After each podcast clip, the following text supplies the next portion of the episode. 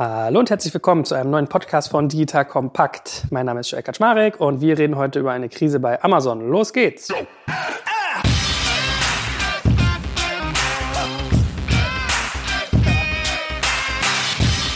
So, und zwar starten wir heute in ein ganz spannendes neues Format, dem wir den schönen Namen Mayday gegeben haben. Ja, ich habe das irgendwann mal gelesen. Mayday kommt eigentlich so aus dem, also kennt man ja aus dem Fliegertum. Ja, wenn ein Flieger abstürzt, ruft der Mayday, Mayday, braucht Hilfe. Ja, das fand ich irgendwie ganz spannend, war ganz passend zu dem, was wir hier machen wollen. Und das leitet sich ursprünglich wohl aus dem Französischen ab. Mayday, helft mir. Und die Amis haben das in irgendeinem der Weltkriege immer falsch verstanden und so ein bisschen verballhornt. Und ja, um Hilfe soll es heute auch gehen. Und zwar mit diesem Format wollen wir immer über Krisen reden. Und da habe ich hier einen Mann neben mir sitzen, der krisenerprobt ist. Wer unseren Podcast aufmerksam hört, hat ihn schon mal kennengelernt. Das ist die größte Drecksau des PR-Geschäfts, Markus Joost. Hallo Markus. Hallo Joel. Sag doch noch mal einen Satz zu dir, was du genau machst, wie, wie so dein Background ist, ähm, wofür bezahlen dich Leute, wie arbeitest du da? Mein Background ist jahrelange Erfahrung im Boulevardjournalismus, dem ich im Jahr 2000 abgesagt habe, um meine eigene kleine Agentur zu gründen, die sich seitdem vom ersten Tag an ausschließlich auf beinahe unlösbare PR-Aufgaben konzentriert. Ein großer Teil davon sind Krisen, schleichende Krisen, bevorstehende Krisen oder bereits explodierte Krisen, bei denen es ganz schnell zu handeln gilt.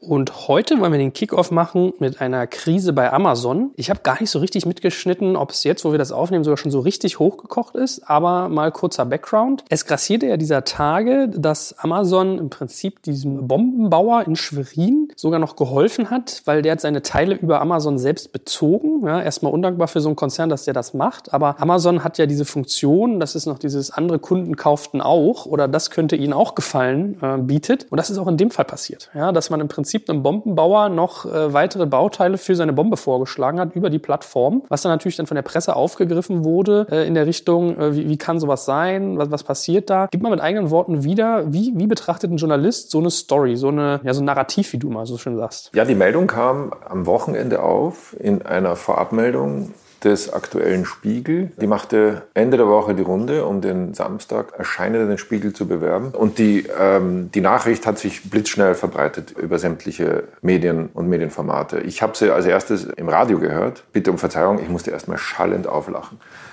Die Geschichte ist so absurd, dass man erstmal gar nicht glaubt, dass sie wahr ist. Das war auch mein erster Gedanke. Also da, da, hat sich wer geirrt. Aber nein, es war tatsächlich so. Und über das Wochenende scheint es aber den zuständigen Leuten bei Amazon gelungen zu sein, das ganz gut einzufangen. Wie das genau passiert ist, wissen wir nicht. Was auch ein Zeichen ist, dass sie es sehr gut gemacht haben. Ich meine, jetzt ist ja sowieso so, gerade Spiegel ist ja so ein Kandidat, die suchen sich ja primär gerne große aus. Also es ist ja umso dankbarer, weil es irgendwie so auflagensteigernd ist. Und jetzt haben wir ja eigentlich zwei Elemente bei so einer Krise. Das eine ist die Helferschaft, dass man einem Terroristen Werkzeuge an die Hand gibt oder einem vermeintlichen Terroristen. Und das andere, was man sich aber fragen muss, ist ja, Amazon ist ja eine datenbasierte Firma. Ja, das heißt, wenn die eigentlich hingehen und sagen ihm, wenn du jetzt folgenden Dünger kaufst, können wir dir auch noch folgendes Metallröhrchen für deinen Sprenger, also mal überspitzt formuliert, für deinen Sprengzünder empfehlen. Das heißt ja in der Konsequenz, dass das eigentlich schon 15, 20, weiß ich wie viele andere Nutzer auch bestellt haben müssen. Also diese Algorithmen funktionieren ja so, dass man Interessen herstellt basierend auf Käufen. Also das sind ja so die beiden, die beiden Momente, die für mich da so in der Luft schweben. Jetzt ist natürlich die Frage, in welche Richtung wird das zur Krise? Also wer ist der Adressat dieser Krise?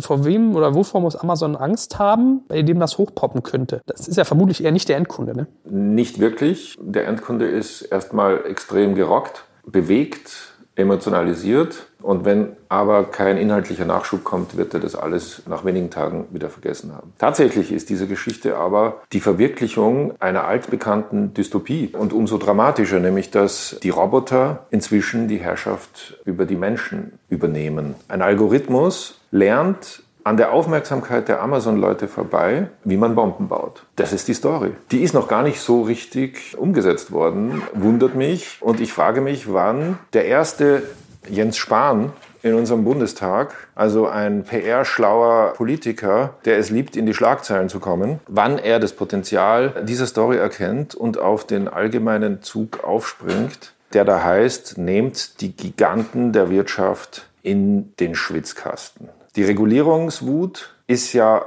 auch nichts anderes als ein Ausdruck von Ratlosigkeit. Und Amazon würde hier der Politik ein hervorragendes Opfer bieten, um dem Wählermarkt eine Aktivität vorzuspielen und zu zeigen, wir tun was für euch, währenddem wir euch in die Tasche greifen. Ich sehe die Krise eher auf der politischen Ebene. Also muss ich im Prinzip fürchten, dass gar nicht so sehr der Endkonsument da irgendwie, also dass meine Verkäufe einbrechen, dass ich jetzt irgendwie die Leute auf die Straße gehen, weil denen ist das verhältnisweise egal. Ja? Also das hat sozusagen, die, die Durchdringung ist vielleicht gar nicht so da und es berührt sie nicht so. Da merkt man ja vielleicht auch, dass da eigentlich keine böse Intention hinter ist, wenn man jetzt als Laie darauf schaut. Aber dieses Politisieren von so einem Prozess, große Zielscheibe, großes Unternehmen, eh immer im, in der Diskussion wegen Gewerkschaft, wegen Steuern, wegen was weiß ich. Da hat man jetzt mal einen Hebel, dann so ein bisschen die Technologieangst und da dann irgendwie zu zeigen, man ist ein Macher, man suggeriert Aktivität und macht sich Gedanken über die Zukunft. Das ist so das eigentliche Risiko. Ja, ich kann mir gut vorstellen, dass die Lobbyisten von Amazon in Berlin bereits hoch alarmiert sind und schon die ersten Gespräche in der Angelegenheit geführt haben. Mhm. Jetzt wollen wir natürlich versuchen, wie man solche Konflikte, solche Krisen trotzdem auch auf Startups, die uns jetzt hier zuhören und junge Unternehmen übertragen kann, weil nicht jeder äh, ist jetzt irgendwie in einer Liga, wo man sagen würde, das ist irgendwie politikrelevant. Sprich, man ist noch gar nicht in dieser Größe auf dem Radar von Politikern. Trotzdem gibt es ja aber eigentlich eine, eine Übertragbarkeit, vermutlich, sonst hättest du das Thema ja auch nicht ausgewählt. Was würdest du sagen, steckt in dieser Krise, was man auch als junges Unternehmen für sich mitnehmen kann, wovon man lernen kann? Lass uns das Thema einfach mal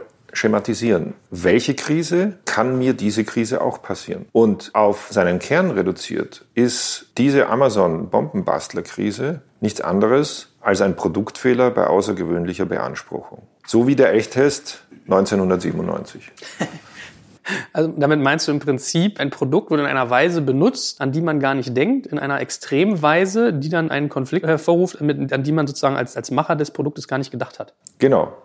Keiner bei Amazon, wirklich keiner, und ich gehe echt davon aus, dass dort niemand sitzt, der Lust hat, Terroristen das Bombenbauen beizubringen, hat jemals an die Möglichkeit dieser Funktionalität gedacht. Genauso wie man bei Mercedes, bevor die A-Klasse auf den Markt gekommen ist, hunderte, vielleicht sogar tausende Fahrtests absolviert hat, um die Sicherheit des Autos zu gewährleisten und prompt kippt der Wagen um. Man muss sich mal vorstellen, man steht als Unternehmer mit seiner Dienstleistung und Produkten einem Käufermarkt gegenüber, aber auch einem Medienmarkt, der ständig ständig nach Sensationen giert. Und in diesem Markt werden regelmäßig Skandale provoziert, indem man Dinge Produkte und Anwendungen auf eine außergewöhnliche Weise benutzt. Die schlagzeilenhungrige Stiftung Warentest ist ein gutes Beispiel dafür. Ich meine, man kann das ja als Bild nochmal irgendwie aufgreifen, ja. Also Stichwort Elchtest. Da wird ein Auto gebaut, was eigentlich dazu gedacht ist, durch die Stadt zu cruisen, beim Supermarkt anzuhalten, mit der Yogamatte ins, ins Fitnessstudio zu fahren und die Kids im Kindergarten abzuladen. Und dann kommt irgendjemand daher und äh, guckt, was passiert, wenn ich einem Elch auf der Straße ausweiche mit diesem Teil. Und da irgendwie kommt eine Diskrepanz zum Tragen, die dann eigentlich aufgebauscht wird. Also was wahrscheinlich 0,01 Prozent der Käufer dieses Fahrzeugs betrifft. Also das ist so ein bisschen der Kasus Knaxus dabei, dass man eigentlich wirklich eine, eigentlich ein bisschen eine pervertierte Nutzung hat aus aus derer man dann eigentlich diesen eigentlichen Konflikt baut. Wie kommst du da auf Stiftung Warentest? Was ist da, was wäre da jetzt die Brücke? Aus eigener Erfahrung weiß ich, wie die Stiftung Warentest Testanordnungen konstruiert, nicht um einen alltäglichen Produkt- oder Dienstleistungsgebrauch zu simulieren, sondern um Schlagzeilen zu produzieren. Das ist einfach so, auch wenn die es dort abstreiten. Und so entstehen Schlagzeilen. So, so landet man in der Bildzeitung oder inzwischen in den sozialen Medien. Mhm. Okay, also selbst eine Stiftung Warentest, die ja ursprünglich eigentlich mit dem Ziel antritt, zu sagen, äh, funktioniert dieses und jedes Produkt für mich gut, ist es befriedigend, hat eigentlich sozusagen einen Effekt, wenn es jetzt irgendwie Dinge aufdeckt, wenn da irgendwie ein Eklat zustande kommt, weil stellt euch mal vor, das Fahrzeug kippt um, falls ihr irgendwie im nächsten Jahr in Schweden fahrt und dann Elch euch über die Straße läuft. Ja, die Stiftung Warentest ist ein Medienunternehmen. Das ist kein Testunternehmen. Die Stiftung Warentest lebt von Klicks und Zeitschriftenverkäufen. Ja, und womit macht man ein Geschäft mit Klicks und Auflage. Je mehr, desto besser.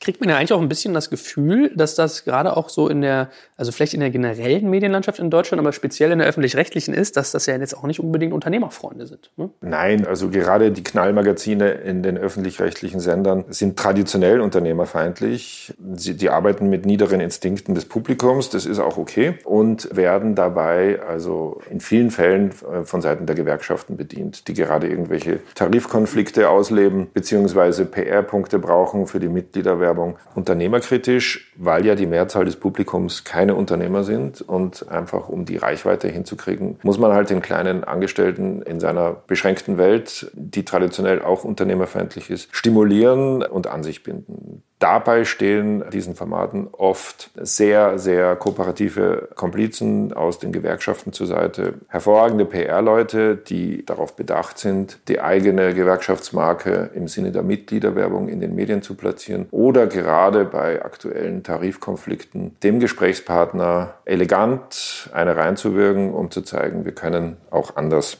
also wenn ich das nochmal ein bisschen rekonstruiere, unsere Thesen jetzt bei dieser Krise, es ist vor allem eine, die politisch aufschlagen kann, weil die Politiker sich inszenieren und auf der Journalistenseite ist es aber so, dass man halt sich wirklich diese Instinkte zunutze macht, ein Produkt so auf Herz und Nieren so abwegig zu testen, dass eigentlich irgendwas zum Vorschein kommen muss. Also jeder hat wahrscheinlich irgendeine so Leiche im Keller, die vielleicht gar nicht mal böse Absicht. Und wenn man nur verrückt genug denkt, findet man die auch. Und diese Hintergründe, die du gerade geschildert hast, sind ja wirklich ganz interessant, ja, dass dann vielleicht gerade auch zum Beispiel, dass eigentlich Interessen dahinter stecken manchmal, Auflage, Reichweite oder auch irgendwie eine Message rüberbringen als Gewerkschaft. Also ich erinnere mich zum Beispiel noch gut an hier diese Günther Wallraff Berichterstattung über Zalando, der dann da irgendwie ein junges Mädel durchgeschickt hat, die mit einem Schrittzähler da lang lief und gezählt hat als Picker, wie viel muss sie da tun. Und ich bilde mir einmal gehört zu haben, dass die sogar auch Gewerkschaftsmitglied war. Ja? Und man merkt es ja auch, seitdem wurde Zalando relativ aktiv angegangen von Gewerkschaften und die Weihnachtsstreiks bei Amazon ja auch bekannt. Also ist jetzt eine These, aber eine, die auf jeden Fall mal ganz interessant zu verfolgen ist. Jetzt ist die Frage, was kann ich dagegen tun? Also wenn ich auch Opfer bin eines Tests und das kann ja durchaus auch ganz kleinen Unternehmen passieren. Ich denke gerade so an Movinga, die zum Beispiel mit diesen ganzen Umzugsverbänden in den Clash kamen. Die sagen, wir machen Umzüge billiger und datenbasierter und dies und das und jenes. Das produziert ja erstmal einen Reiz. So, und dann kann es einem relativ leicht passieren, dass man selbst als junges Unternehmen dasteht und man wird irgendwie einem vergleichsweise abwegigen Test unterzogen. Wie kann ich mich gegen so etwas wehren?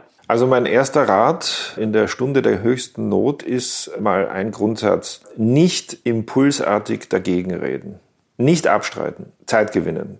Das Wichtigste ist Zeit gewinnen, sich sammeln, sich beraten und in der gebotenen Eile eine Strategie aufzubauen. Diese Strategie kann in den meisten Fällen eine Transparenzsimulation sein, die Gesprächsbereitschaft und Offenheit demonstriert. Du musst dir vorstellen, da steht vor deinem kleinen Einfamilienhaus ein Sondereinsatzkommando mit dem Rambock und nimmt Anlauf. Und wenn du nicht schnell und besonnen reagierst, krachen die durch deine Tür. Was mache ich? Ich gehe zur Tür und mache auf. Mit dem ganzen Schwung sausen die durchs ganze Haus, durch den Hintereingang in den Garten und fallen in den Pool.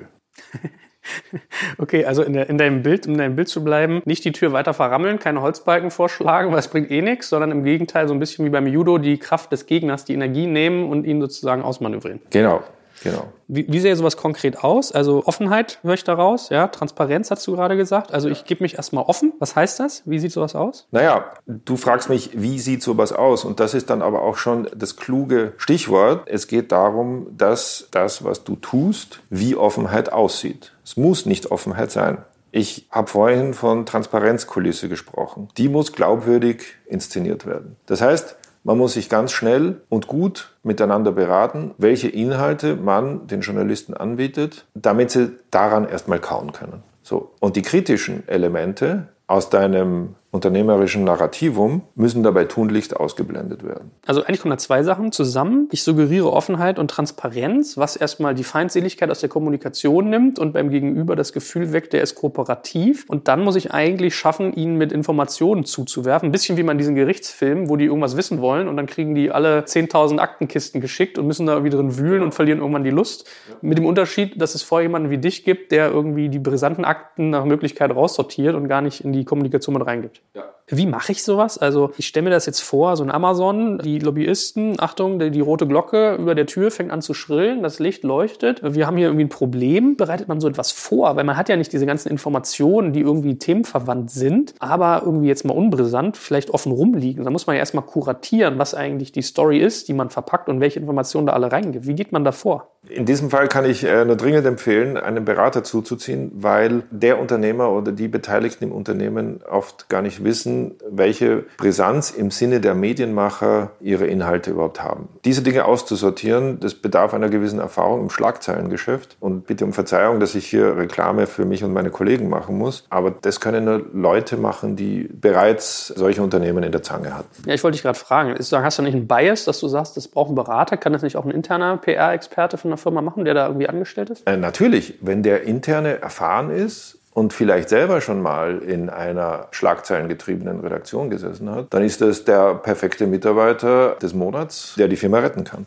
Wie, wie muss ich mir das jetzt vorstellen? Also du kommst in so eine Firma jetzt rein, kriegst irgendwie, sagst, okay, hier Kontonummer, Geld ist überwiesen, äh, hier ist dein Zeitrahmen, das ist unser Ziel. Wie fängst du dann an zu arbeiten, wenn so ein Konflikt passiert, dass man irgendwie so eine absurde Produktnutzung hat mit so einem Extremfall? Was würdest du als erstes tun? Ich stelle dieselben Fragen die ein aggressiver Journalist stellen würde. Ich versetze mich in seinen Auftrag und finde auf diese Weise meistens die kritischsten Stellen und mache die Menschen im Unternehmen darauf aufmerksam.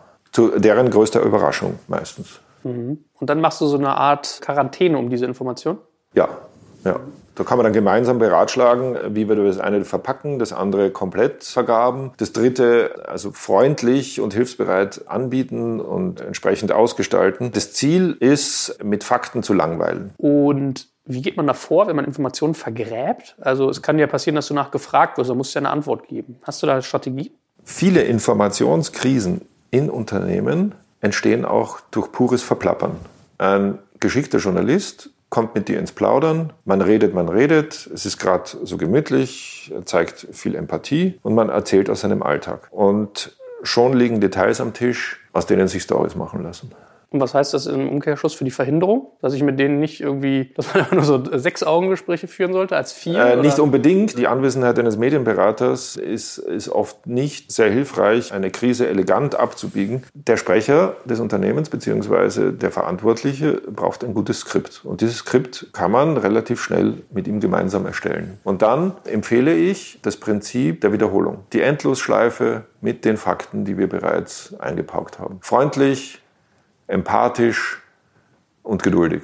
Funktioniert es auch, wenn man mit dem Finger auf andere zeigt? Also wenn ich jetzt sagen würde, ja, äh, Amazon sagt jetzt irgendwie Mediamarkt.de oder Red Coon oder Walmart hat genau dasselbe Problem und stell dir mal vor, die machen das noch viel effizienter, la la la, oder ist das eher ein Rohrkrepierer? Es nutzt vor allen Dingen in den meisten Fällen nichts, denn der Journalist, der zu dir in die Firma kommt, hat seine fertige Geschichte im Kopf. Und es wird nicht einfach sein, ihn davon abzubringen, indem man ihm einfach dieselbe Geschichte an einer anderen Adresse anbietet. Warum soll er sich den Aufwand machen? Mhm. Also ist im Prinzip nicht blockieren, mit Informationen nicht geizen, aber ein klares Skript haben und genau wissen, wo im Prinzip die eigenen Leichen liegen, so die Strategie, die du dann fahren würdest. Genau. Also, ich weiß gar nicht, ob das so geht, ob man das so pauschal sagen kann, ja. Aber wenn du in so eine Firma gehst und machst die Bestandsaufnahme der Leichen im Keller, worauf achtest du? Was, was gibt bei dir einen Ping, was eine Story sein könnte? Wann, wann ist immer etwas brisant? Das ist Instinkt. Mhm. Fast 20 Jahre Schlagzeilen machen, gibt mir und vielen anderen, die das getan haben, einfach das richtige Gefühl, wo ein gefährliches Potenzial verborgen liegt. Gibt es da so Narrative, die immer wiederkehren? Was weiß ich, ähm, Ungerechtigkeit den Mitarbeitern gegenüber? Natürlich, natürlich. Das sind die altbekannten Klischees, die seitdem es Medien gibt, immer wieder äh, strapaziert werden. Die, die übliche Schwarz-Weiß-Malerei, Unterdrückung, Ausbeutung, Gier. Fehlende Qualität, Ungerechtigkeit. Ja. Ah, okay. Kann ich sowas als Unternehmer auch selber erkennen? Oder braucht man wirklich dieses, äh, ich habe x Jahre Bild-Headlines gebaut oder Gala? Oder? Doch, äh, danke für die Frage. Das ist etwas, was ich Leuten, die nicht in der Krise stecken, also in beiläufigen äh, Smalltalk-Gesprächen äh, gerne mal mitteile. Einfach nutzen Sie Medien und fragen Sie bei jeder Geschichte, woher kommt sie? Mhm. Cui bono? Ja, ich meine, wie ist denn generell so die Genese von solchen Geschichten? Du hast gesagt, einmal passiert das ganz oft über Verplappern. Gibt es noch so andere typische Elemente, wo ich darauf aufpassen sollte, dass so eine, also Leiche im Keller klingt ja immer so, eigentlich ist ja ein Fehl am Platze. Leiche heißt ja, ich habe jemanden umgebracht, habe was absichtlich was mhm. Schlechtes gemacht. Worüber wir gerade reden, ist ja sogar eher also das Ausschlachten eines Umstandes, der ohne böse Absicht erfolgt ist. Wie, wie findet sowas sonst noch den Weg in die Presse, außer über mich, mich selbst, der sich verplappert? Also die bekannten Leaks unglückliche, enttäuschte, wütende Mitarbeiter oder ehemalige Mitarbeiter. Mhm. Gerade in der Startup-Szene ein sehr beliebtes Szenario. Ja, stimmt, kann ich aus eigener Historie bestätigen. Die meisten Informationen kriegt man auf dem Wege. Okay, also haben wir ein ganz gutes Gefühl bekommen. Wir können mal zusammenfassen. Also politische Ebene dieser Krise hatten wir gesagt über Amazon, aber spannend war ja die Alltagsanwendung, wo du sagst, das ist so ein typisches Beispiel der Verwendung eines Produktes in einer übersteigerten Form, wo dann eigentlich eine, eine Anwendung zustande kommt, die gar nicht realistisch ist, wo ich gucken muss, wie ich schaffe, damit so einer Krise nicht in die Schlagzeilen zu geraten. Wie ist es in deiner Erfahrung? Ist das eher so, dass man das abwendet, wenn das Kind schon in den Brunnen gefallen ist, oder kann man manchmal noch früh gegen gegensteuern? Weil diesen Satz, den du auch zu mir mal gesagt hast, Kinder, die Story ist schon geschrieben, wenn ihr angerufen werdet, das ist wahrscheinlich schwer umzubiegen. Ne? Ich glaube, die Prävention, die ist zwar für viele Berater gutes Geschäft, aber im Endeffekt kann man sich nicht wirklich auf sowas richtig gut vorbereiten. Ja, das wäre nämlich die Frage gewesen, ja, weil wir haben jetzt gesagt, Politik der offenen Tür, Transparenz suggerieren, mit Informationen nicht geizen, so ein bisschen boring by numbers, plus aber immer diesen Bedarf decken, diese Offenheit zeigen. Da kann ich jetzt nicht hingehen und sagen, ich mache mal irgendwie mit dir hier meinetwegen so, wir machen mal ein Retreat in Potsdam, schließen uns irgendwie zwei Wochen ein, gehen mal alle unsere Themen durch und entwickeln für alles schon eine Strategie, dass wenn was passiert, ich reagieren kann. Das funktioniert eher nicht, sagst du. Ja, ich kann mir gut vorstellen, dass bei Amazon es eine Vielzahl von Manager-Trainings gab, auch in der Krisenkommunikation. Aber keiner hatte die Fantasie, diese Krise vorauszusehen. Ja. Wie gesagt, man kann Krisen schematisieren und hier haben wir es getan. Produktfehler bei außergewöhnlicher Beanspruchung. Darauf kann man sich natürlich im Prinzip schon vorbereiten. Ansonsten habe ich zwei wichtige Ratschläge, die kriegsentscheidend sind. Nicht dagegen reden und nicht zu viel Zeit verstreichen lassen. Ja, stimmt. Den Faktor Zeit haben wir noch gar nicht so in der Tiefe thematisiert. Also Zeit ist was sehr, sehr Wichtiges, weil das Hochkochen sehr, sehr ja. schnell geht. Oder warum? Zeit ist der entscheidende Faktor in der Krisenbewältigung. Und das bisschen, was dabei bleibt, muss man in der Lage sein, innezuhalten sich intern zu beraten und eine klare Strategie zu haben. Ohne Strategie zu kommunizieren, außer die ersten Reaktionen wie wir sind bereit zur Kommunikation, was wünschen Sie, geben Sie uns ein bisschen Zeit, wen wollen Sie sprechen, ja, steht dort und dort, dann und dann zur Verfügung, ist gerade nicht erreichbar und so weiter. Zeit gewinnen und schnell sich klar werden, was die nächsten Schritte sind. Abschließend vielleicht nochmal, äh, ich denke ja gerne auch mal in der Ive-Knievel-Richtung, also umgekehrt. Kann es ein funktionierender Mechanismus sein, meinen direkten Wettbewerber mit so einer Thematik anzuschießen? Also sagen wir mal, ich weiß, ich habe irgendwie, ich habe irgendwas bei mir ausgemacht. Wenn ich ganz abwegig mein Produkt nutze, könnte ich da eine Story draus bauen, flicke das schnell bei mir, weiß, der Wettbewerber macht das auch und gehe dann zur Presse und, und platziere das dort, was ja für mich doppelt gut ist, weil dann wird der angeschossen und ich kann mich hinterher sogar noch als Heiliger hinstellen und sagen, nein, wir haben dieses Problem nicht. Ist das was, was getan wird und funktioniert? Natürlich ist sogar teilweise allgemein bekannt. Der Dieselskandal wurde von Wettbewerbern kommunikativ nach vorne gebracht. Mhm. Gut, gut, gut. Also ich sehe schon, wenn hier deine Mandate steigen und Leute dich anschreiben, wo sie abwegige Testszenarios platzieren können, äh, Produktfehler durch außergewöhnliche Beanspruchung, wie du es nennst. Das klingt richtig, als hättest du so eine Raster, als hättest du so eine SWOT-Analyse für, wo passt meine Krise rein. Machst du sowas? Ja, mache ich. Ja. Dann äh, wissen sie, an wen sie sich wenden können. Auf jeden Fall vielen, vielen Dank für diese Dekonstruktion. Wir werden noch viele weitere machen. Immer, also ich glaube, wir haben gar keine feste Frequenz bei dem Format. Immer wenn eine Krise kommt, springen wir da einfach rauf. Wenn es knallt, sind wir da. Ja, sehr gut. Das ist dann unser Motto. In diesem Sinne, danke dir. dia ou.